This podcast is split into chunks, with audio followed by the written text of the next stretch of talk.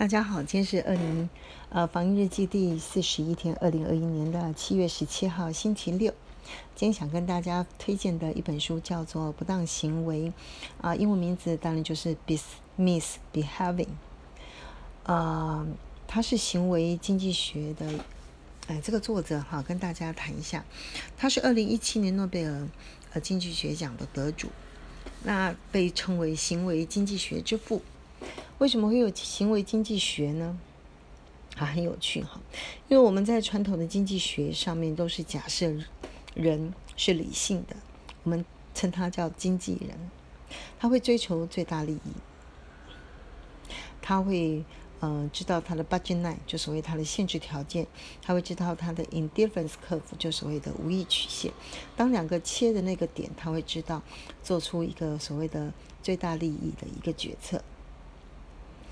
但是呢，实际上，人类并不是理性的。呃，人类有两件事情非常有趣。第一个，人不是完全理性的，我们没有办法像呃爱因斯坦那么的聪明，也没有办法有像苦行僧一样的自制力。我们有时候也会有偏执，我们会在呃发薪水的那一天呢，觉得自己比较有钱，就去 shopping。然后也会因为市场的波动呢，啊，影响我们的判断。但是人类并不是理性的这件事情。最有趣的是，人类的不当行为，呃，在经济学家的里面呢，发展出一个叫行为经济学。他们认为人的不当行为居然是有一种惯性，而且有预测性。这样呢，就可以帮助很多的个人、企业跟政府做出更好的决定。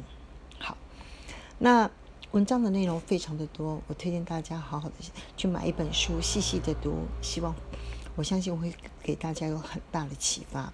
那我今天呢，只想就他书里面所列出来的几个不当行为的清单来跟大家分享，这是一一些呃经常发生很有趣的事情。好，第一个他谈的故事就是说，呃。他问你说：“你有没有发现，有一天下午你很 free 的时候，你就觉得啊，我来自己整理花园吧。那这时候就有人告诉你，如果你去找一个小 boy 或是一个专业的人来，你可能一个小时只需要十块钱美金，然后整理三个小时就会帮你把花园整理到非常的棒的状况。你只需要花十乘上三十，等于大概三十元美金，就可以换你一个礼。”一个下午的时间，所以你这个下午的时间，难道代价就是三十块美金吗？当然不是，因为如果有一个邻居他说：“那这样好了，我用 double 的钱去请你来帮我整理花园，也就是说我一个小时愿意花二十块钱，然后你来做三个小时六十块钱，你愿不愿意来帮我整理花园呢？”结果。大部分的人也是不愿意。你认为你也没有那么廉价，六十块钱可以买你一个下午，所以奇怪了。那为什么你不愿意花三十块钱去请一个人来帮你做一个下午的工作呢？很奇特哈。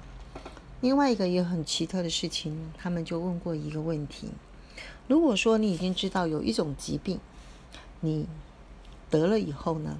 你如果被传染了，死亡率大概是千分之一。那你愿意用多少钱去买这个解药呢？经过了很多的问卷之后呢，得出来答案大概是两千块美金。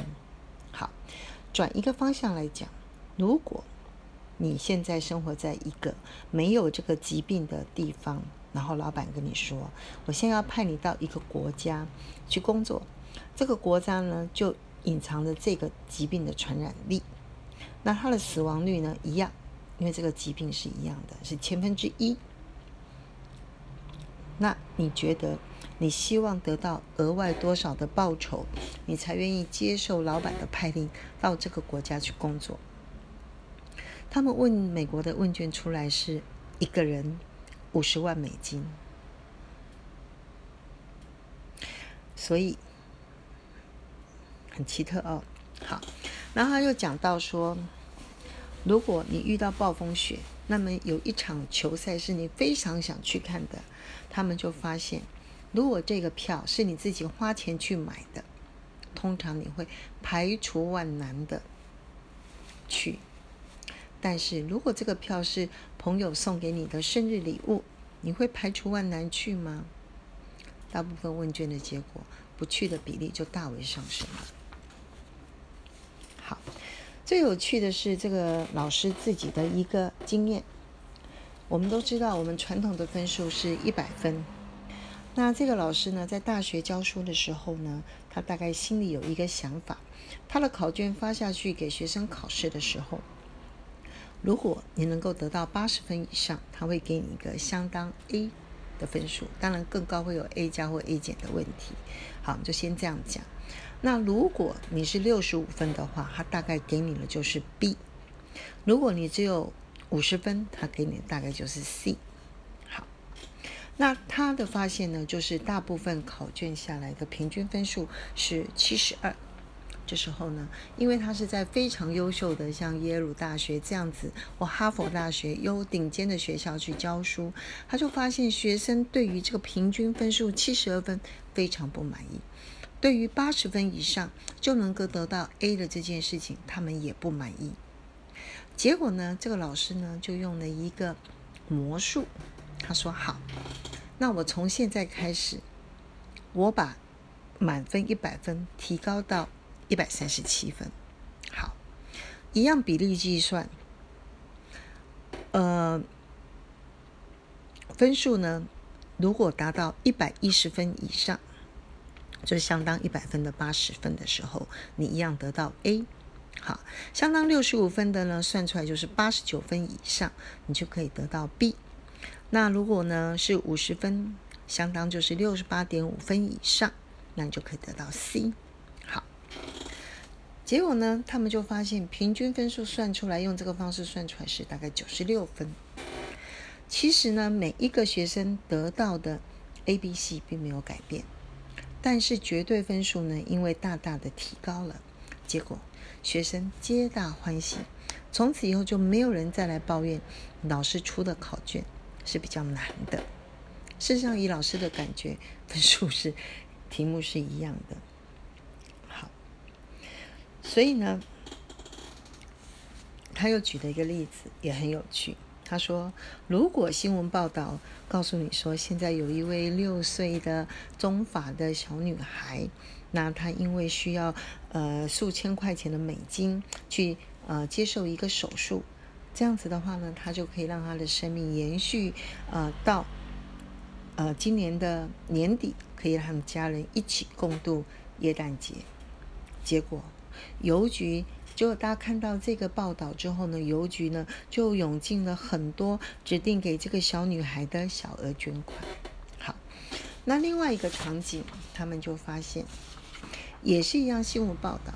他说啊，最近啊，因为呢我们降低了，或者是我们取消了呃营业税率，所以呢政府呢拨给州立医院的钱就变少了。所以呢，有些州立医院呢就没有办法再去买。足够的设备来维护他们的医疗体能，所以会有某一些原来就可以预防死亡的病例，在无声无息之中增加了。所以希望大众捐款，结果通常他是拿不到他们想要的捐款，也就是说募捐的效果并不显著了。他们就去谈为什么，因为。你能够辨识跟认同的这个生命，跟冷冰冰的数字中间给人的感觉是不一样的。好，先跟大家分享到这里，有趣吧？以上。